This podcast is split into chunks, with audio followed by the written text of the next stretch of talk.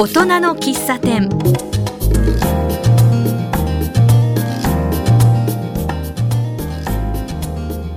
この番組ではこの街を明るくする元気にする人をゲストにお迎えしお話を伺っています。私はマスターの小原田康久です。今日のお客様は西東京市芝久保の岡本頼之さんです。岡本さんは健康のスペシャリスト。どんな話をしているか聞いてみましょう。今日は歩いてこられたって。はい。近くに住んでるものですから。局に近いんですね。そうです。どのぐらいかかるんですか？そうですね。歩いて10分もかかりません。あそうですか。ええ5分ちょっとで。ご近 ご近所さんなわけだ、そうです。えー西東京にはどれくらいお住まいなんですか？はい。東京に出てまいりまして約もう30年になります。ええ。で、えー西東京の方に参りましたのが、えーもう18年前から。ああそうですか、はい。東京来てもう30年そうです。そうすると50代。そうですね。もう少しで還暦になりますが。出身はどちらなんですか？はい。私は長野の松本市です。実家は松本城のすぐ裏です。えー松本っていうとやっぱりこう住みやすいとこでしょ？はい、えーそれと何かの偶然かもしれないんですが、えー松本は健康延命都市に宣言しておりまして。あそうなんですか？そうなんです、ええですのであの健康については何かの縁であの私の事業も健康についてのことをやるようになりました。そうですよね。健康関係の事業ですもんね、はい。で長野県は確か長寿県ですよね。はいそうですね。そうですよね、ええ。うん、そうか。そういう関連性もあるんだ、はい。それでまあねあの西東京、えー、18年お住まい。はい。ということでねええ。どんな感じですか西東京ってところは？もう住めば都でですね、ええ。あの非常にあの静かでええ。穏やかでええ。あの非常にいいところだなと思ってます。ああそうですか、はい。なんでまた西東京だったんですか？私のあれですね妻があ近く実家なものですか。実家の近くに住もうと思いましてそれでやってまいりました。ああそうですか、はい。健康関係の、はい。まあ、お仕事。はい。ということでね、えーまあ、健康関係ってもいろいろありますけどね。はい。そもそも私大学を卒業してからですね臨床検査の会社におりまして、えで検体をたくさん多く扱っておりました。あえっと臨床検査っていうとその病院で例えば血液はい。取りますよね、はい。そういったものをこう分析したりする。そうです。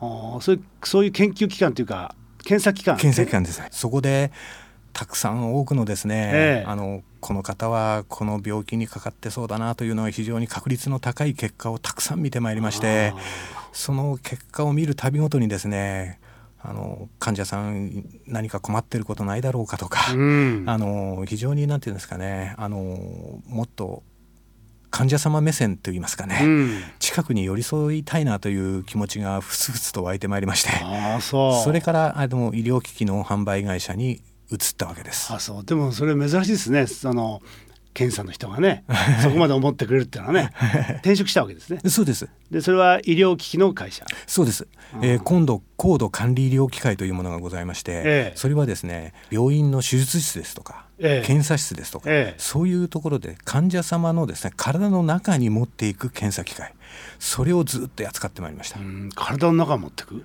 例えば、えーペースメーカーですとかああとはカテーテル検査で血管の中に管を入れていくんですが、その管ですとか、人工血管ですとか人工心肺ですとか、うん。そのようなですね非常にあのレベルの高いといいますか非常に重たいといいますか、うん。そういう商品を扱ってました。あそうです。それを病院に販売するときそうです。検査という、ね、立場から今度はこの、まあ、治療するお手伝いとはいそうです。いうふうなことですね。そうです。それで一歩こう患者様の方に近づけたとはい。いうふうなことでいいですか、はい。でそれをどれぐらいの期間やっておられたんですか？それはそうですね。30年弱ぐらいやってましたか。あそうですか、はい。えーどうでしたその仕事としてそのえ医療機器の仕事っていうのは？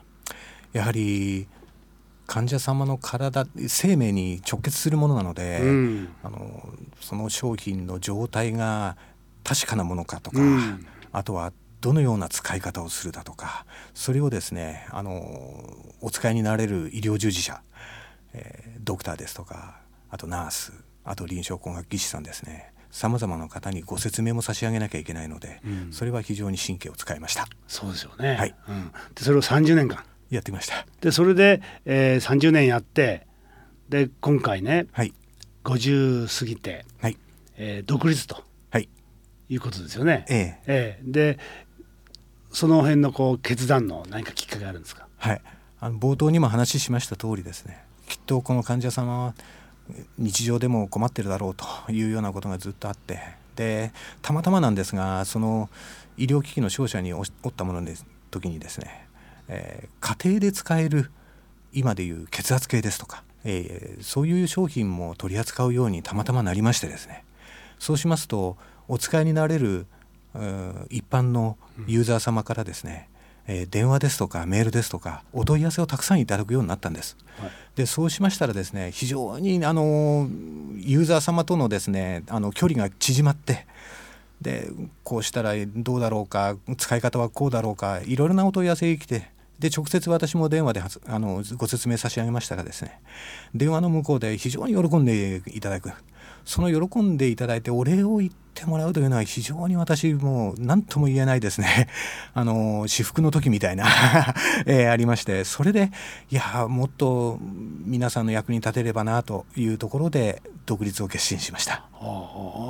と今でまあ大きなね機械でその病院相手でドクターだったりね検査の方だったり、はい。こう、えー説明したりとかねええ機械を販売したりとかいうことでしたけど今度はこう個人のはいそれもどちらかというとね病気で困ってる方とか、はいそういった人たちが対象になってきたってことですね。そうですね。はい。それが私服だとはい。喜びになってきたと。そうです。いうことですね。はいななんかつながってますよね。その検査の時でもね、その例えば血液見ながらね、この人困ってんじゃないかとか思いを寄せながらね、はいうんこう来たことが血圧計とかね、そういった機器を通して何かこう個人に貢献していくみたいなね、そういう形でこう展開してきたって感じしますけどね。はい。それでえっと独立されたのがいつでしたっけ？今年の4月ですから、うん2ヶ月ほど前です。ああそう、まだほやほやのほやほやです。段階だ。ああそうですか。ええでえっとそうするとお客さんっていうのは今どういう状況なんですか？はい。幸いにもですね、その先ほども言いました手術の時に使う道具ですとか、ええ。それであの先生方とですねあの私あのつながってるところがありましてでそれについてのあの販売業の許可も取りましてですねでその販売もしているのとそれと、えー私弊社は、えーウェブサイトも立ち上げましてですねそこであのいろいろなこぼれ話も披露しながら健康についてのあのグッズをですねあのインターネットショップの方にあのリンクしたりですとかそのようなことでサービスしてます。血圧計とか、はいいわゆるそういう個人が使うようなものを岡本さんのところを通して購入できるとそうです。いうようなことなんですね。そうです。あはい。あ例えばどんなもんなんですか？そうですね。今生活習慣病というのは非常にですねポピュラーなあの、名称になってるんですが、例えば、えー減塩、えーうん塩分控えめ、ええ。でどれだけの、えー塩分を体の中に取り入れたのかっていうのを測るための、えー塩分の減塩モニターという商品ですとか、あとは不整脈がいつ起こるかわからないので、うん。それを家庭でも測ることができるという携帯の家庭用心電計ですね。それですとかあとは今熱中症のあの時期になってきてますので、えー紫外線の強さですとか、えー外出する際にですね熱中症の危険度がどのくらいだとかそういうのをですねあのユーザー様にお知らせするそういう警報器でした。ええ。そういうような、まあ、日常生活に役立つものですね。ああそうですか、はい。あのそその減塩ね減塩はまあ今本当ブームになってますけどもね、はい。あのそれが体内にどれだけ塩が取り込まれたかっていうのを測定する。そうです。ほうそれは例えば血液取るとかはい。そういうことで調べるんですか？あのさすがにですね、うん。血液を取ると言いますとあれなので夜間にですね、うん。取る尿ですね。夜寝る前。寝てその一晩の時にうん。どれだけの尿を出したかそれをうん。蓄尿しとくんですね。ほう。でその尿をある機械にかけうん。てうん。調べるとは分かるんですね。どれだけの塩分を取ったか、そうです。えー何グラムとかそういうことでそうですそうです。ほうそうなんですか、えーですので、えー、と人というのはあの体内にえ塩分がですね大体一定量あればいいんですね。ええ。でところがですねたくさん取ったりするとええ。尿として排出されるんです。うん。もちろんですね腎臓疾患ですとかそういう方がいらっしゃるとちょっと誤差は出てくるんですが、ええ。そのような形でわかるんですよ。え。ですのでそれで測って自分はちょっと前の日にちょっと塩分取りすぎちゃったなとか。ああでちょっと控えようかとか。そうですね。食生活を考え直すとか。そうです。そういうきっかけにするってことですそうですそうです。うんで簡単に測れるんですね。そのおしっこさえ貯めとけば。そうです。こう例えば体温計みたいにこうちょっとそこにおしっこに入れるんですか？あのあれですね。あのセンサーがあります。センサーをです。そこにあの尿につけていただければ。それでわかるんですわかります。ほうはい。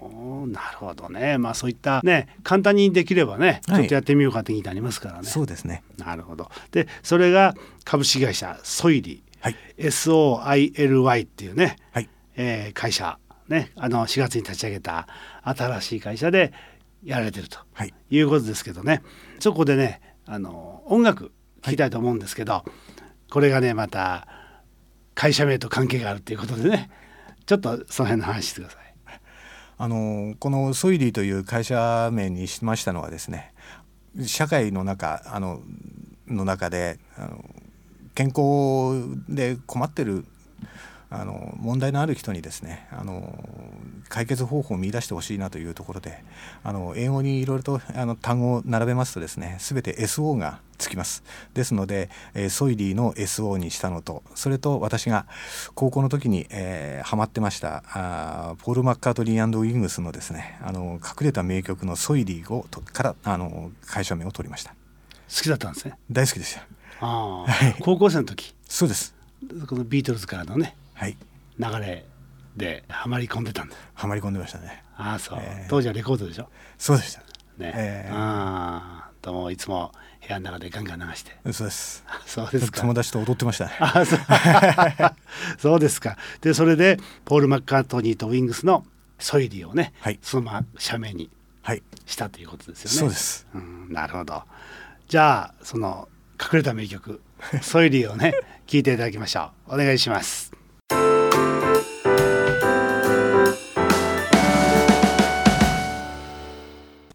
今日は西東京市芝久保にお住まいの岡本頼之さんにお話を伺っています。ソイリーね。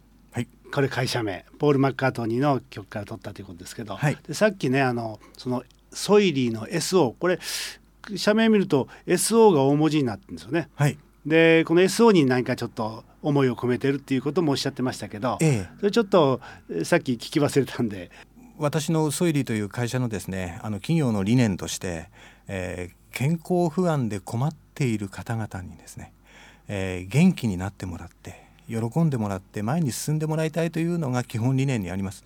でそれを実現するためにはですねやはりその中で社会いわゆるソサイアティの中でですね健康で困っている人たちに解決方法をお教えしてあげたい。解決方法です。だからソリューションですね。それでそれを実現するためには心の通った友達人脈でですね、えー成し遂げていきたい。ソウルメイトの人脈ですね。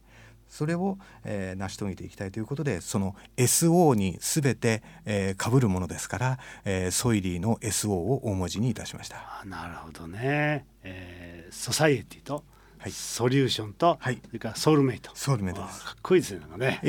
いいですよこれいい、ね、ででもこのねソイリーってこれ英語なんですか？あの辞書で引いてもソイリーというのは出てまいりません、えーおそらく、えー作詞作曲したポール・マッカートニーが作った造語なんですけど、えっとソイルですので土壌ですとか土ですとかっていう意味が代表的にありますですね。ですので、えーこの曲のですね歌詞にはあの人間ってのは土から生まれて土に戻っていくんだとですので、えーいろんな国の人たちってもう全部平等でいるんだよというそういうあの内容が盛り込まれています。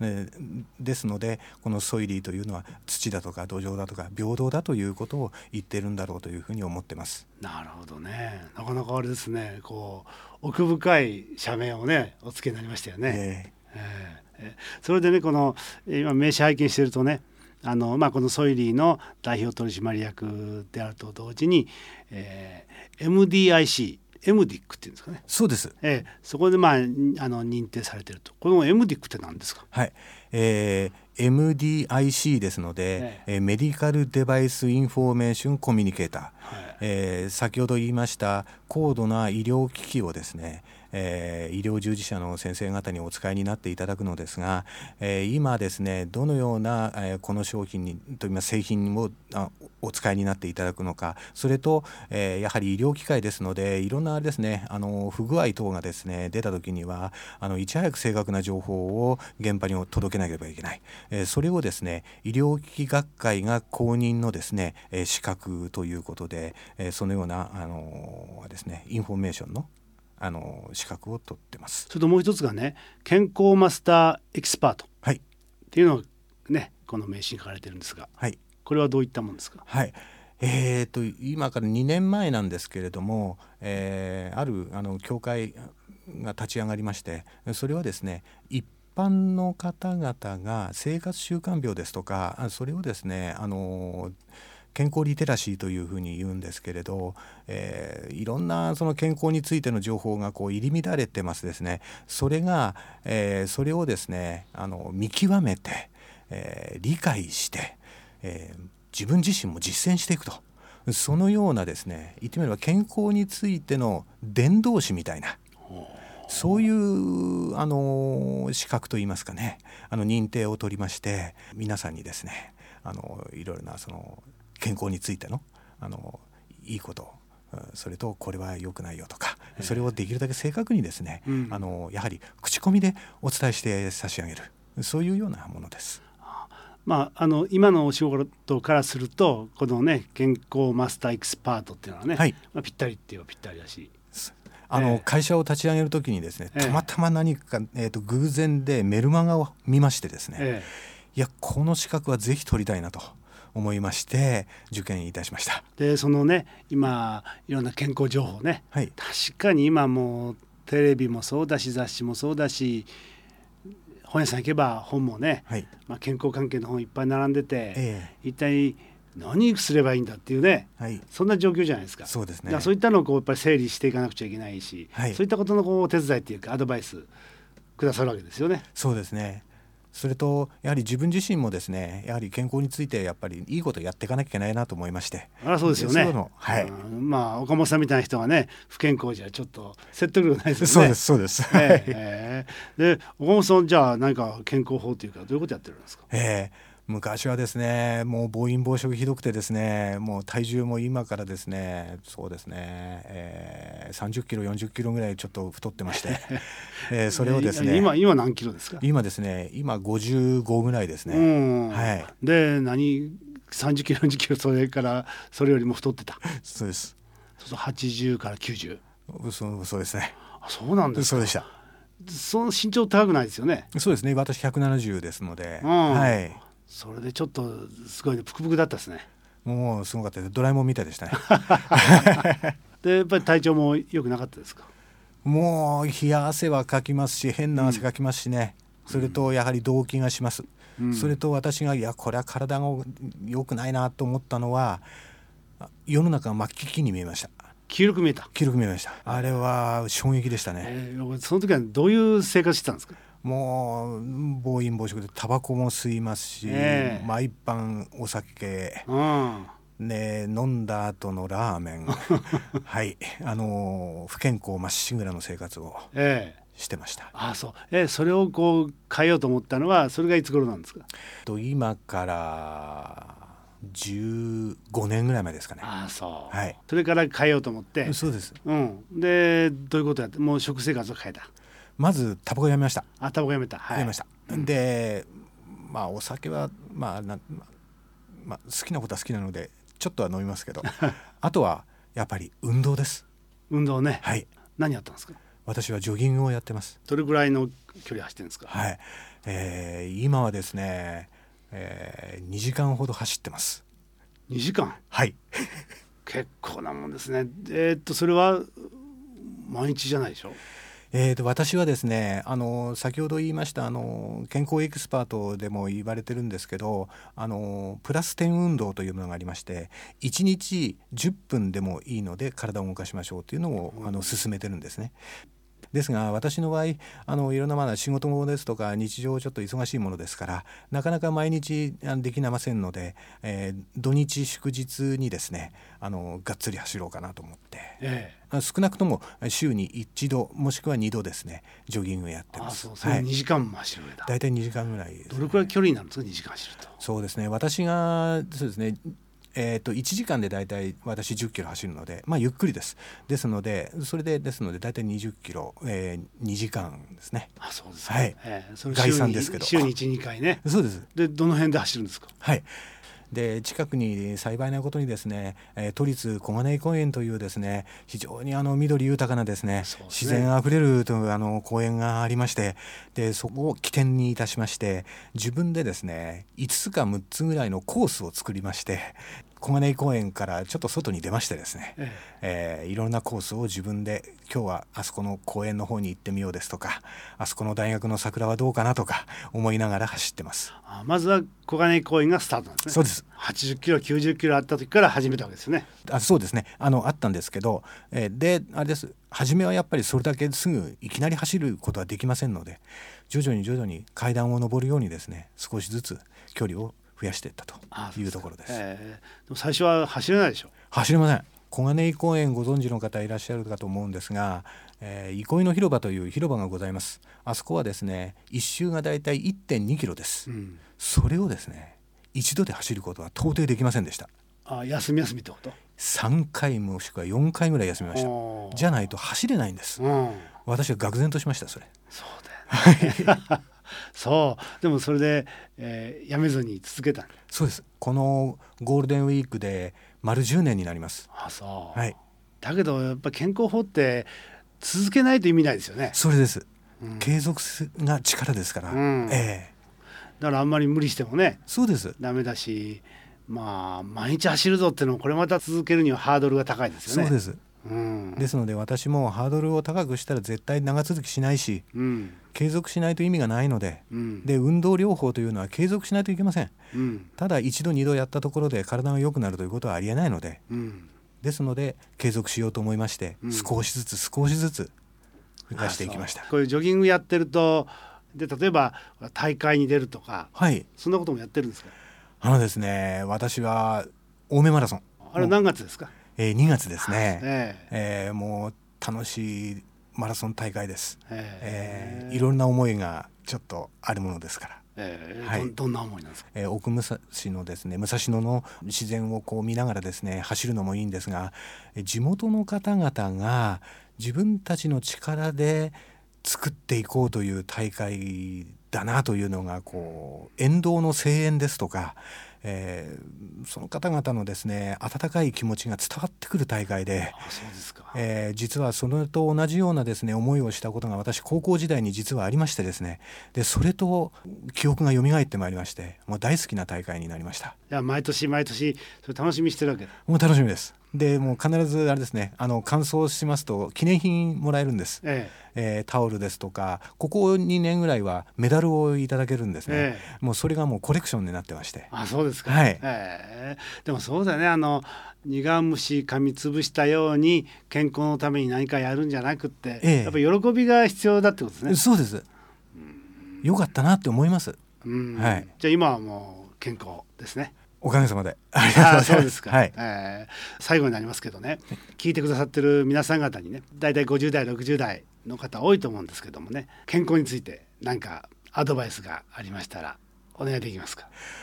何でもいいと思うんですね。いろんなきっかけがあると思うんですが、力を入れないでですね、長く続けることができること、運動にしろ、食生活の改善にしろ。いわゆる今でいう生活習慣の改善をしましょうと。何でもいいと思うんです。それをやっていく中でこうしてみたらいいんじゃないのかなっていうような気づきがですねあればそれをですね実践していただければまずはそれでいいと思いますね。岡本さんがホームページにね、はい、いろんな、えー、コラム書いてみたり、えー、ね、それから、えー、さっき言った塩分のね、はい、定する装置だとかあの家庭で簡単に健康状態を見れるようなねえー、そういった装置の紹介なんかもしてますよね。はい。えー、じゃあホームページのアドレスを紹介させていただきますね。はい。http コロンスラッシュスラッシュ www ドットソイリ soili soily.co.jp ですね。はいそうですそれですね。はいえー株式会社ソイリーでも検索すればいいんですよね。もうあれですねねあのヒットしてきますそうですね。えー、ソイリーは SOILY ですね。はいええー西東京市民の健康のためにね、岡本さん頑張ってください。ありがとうございます頑張りますありがとうございました。